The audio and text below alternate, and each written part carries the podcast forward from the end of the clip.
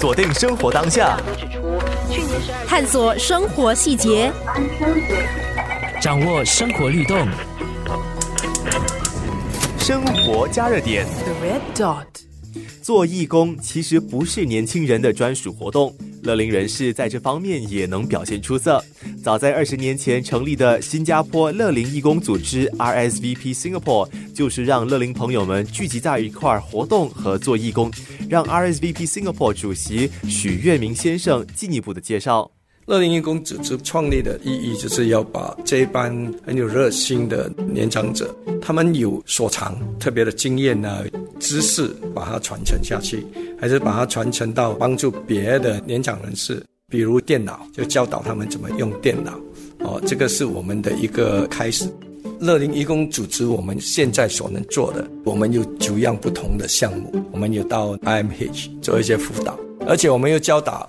各样的不同的 IT 课程，其实还有，我就我举几个例子出来。我们有九项不同的项目嘛，再下来呢，我们能做的其实更多，我们还有很多新的发展，所以这个是我们一个很引以为荣的一件事。乐龄义工组织在二十年之内已经壮大了二十五倍，旗下总共有两千五百名不同性质的义工。对乐龄义工组织而言，壮大乐龄义工人数是一个目标，同时也是一个挑战。我们要怎样把就是在五十岁到六十五岁之间的就要成乐龄人士，而且就要退休的这帮人，打造成以后的一班义工，把这些人引进来。不过最大的挑战就是说，我们需要来源从哪里来？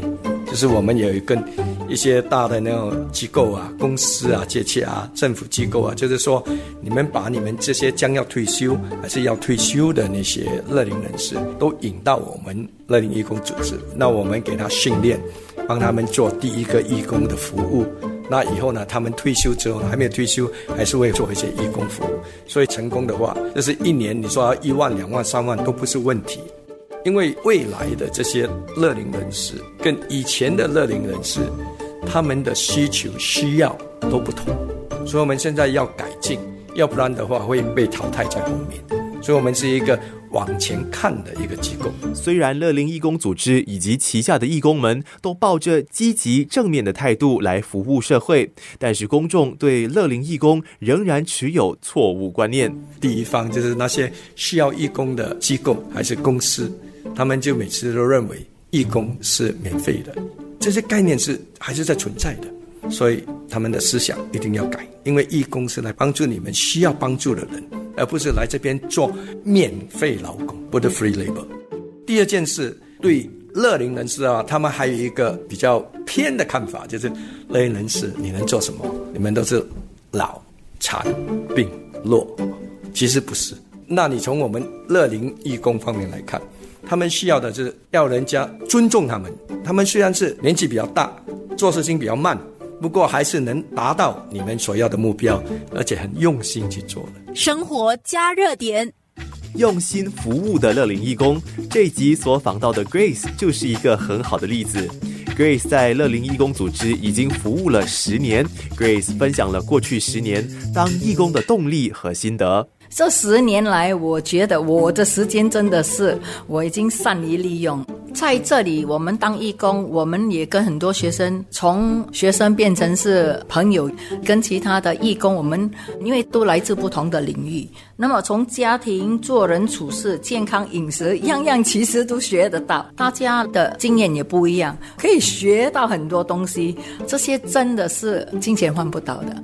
Grace 长期服务社会的举动，也慢慢成为周边人的学习好榜样。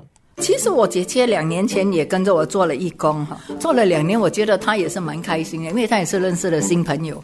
要不然你在家里，你真的是对着那个墙壁。那么有一些是我们这里的学生，他们一进来，他们也觉得哈，你是义工啊？什么是义工？为什么你做义工？那慢慢的，我们也是引导他们说，哎，其实你也是可以跟我们一样当义工。当然你需要一些学习的这方面，你如果有兴趣，你可以来。所以有一些我们的学生也其实来做了我们。们的义工。我之前他们没有接触到这一类的朋友，所以他们就无从下手啊。可是他们看到我们，诶，其实还有一个学习的榜样，渐渐的他们也是跟着来了。生活加热点。如果还对乐龄人士做义工抱有怀疑的态度的话，许月明先生最后还想让你知道，踏出那第一步。那你人士来到这边呢，不只是当义工，而且可以交一些新的朋友，一个新的开始。不是说我们退休了，就是人生这一段路已经走到这边，已经是差不多完了。没有，你还有第二段路要走的，新的意义，对人生的看法又有一个新方向，所以生活就过得充实。